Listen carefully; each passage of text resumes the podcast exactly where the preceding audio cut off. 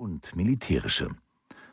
Heute fuhr er hauptsächlich seinen alten, von einem Jagdfreund geerbten Land Rover sowie den Polizeitransporter, der ihm von seinem Arbeitgeber, dem Bürgermeister und Stadtrat von Saint-Denis, zur Verfügung gestellt wurde.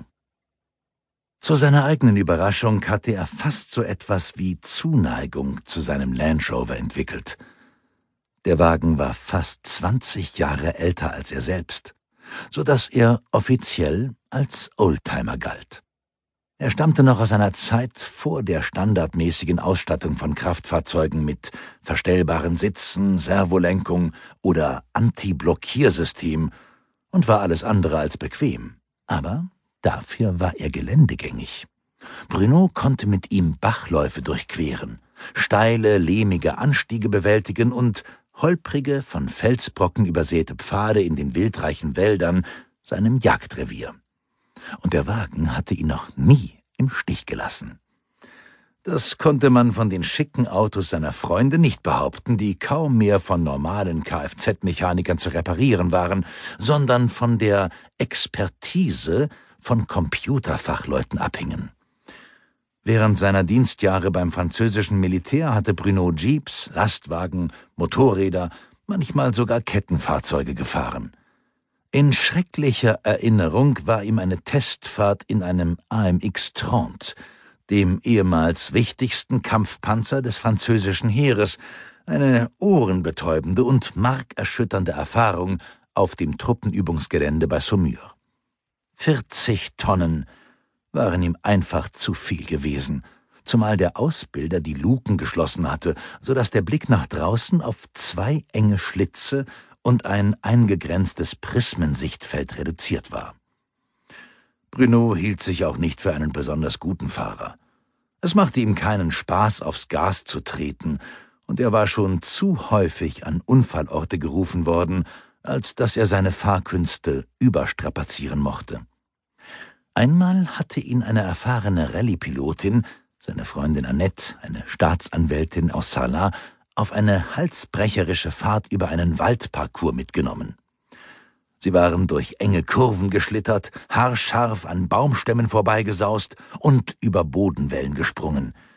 Immer wieder war Bruno dabei mit dem Kopf gegen den Himmel ihres getunten Peugeot geprallt, so heftig, dass ihn, wie er glaubte, nur der von ihr zur Verfügung gestellte Sturzhelm davor bewahrt hatte, bewusstlos zu werden. Solche Fahrten waren nicht nach seinem Geschmack.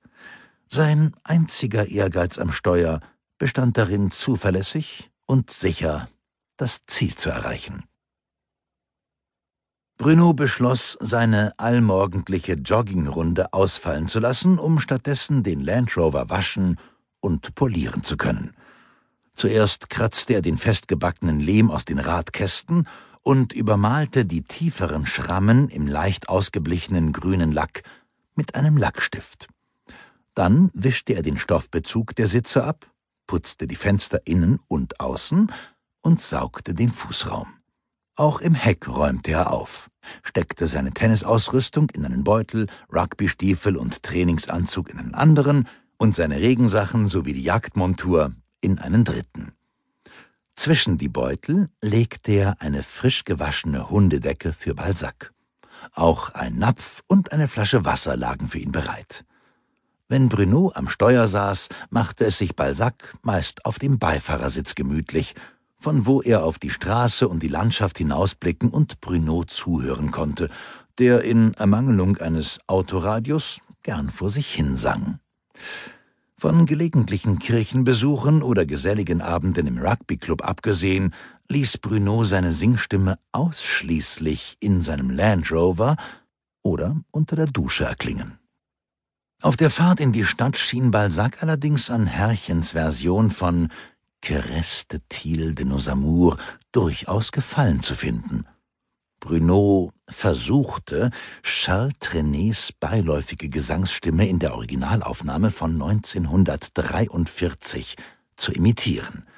Eine andere Version kam für ihn nicht in Frage, denn die Interpretationen, wie sie fast alle französischen Chansonniers im Repertoire hatten, waren ihm entweder zu langsam oder zu traurig. Wenn er an seine vergangenen Liebesgeschichten zurückdachte,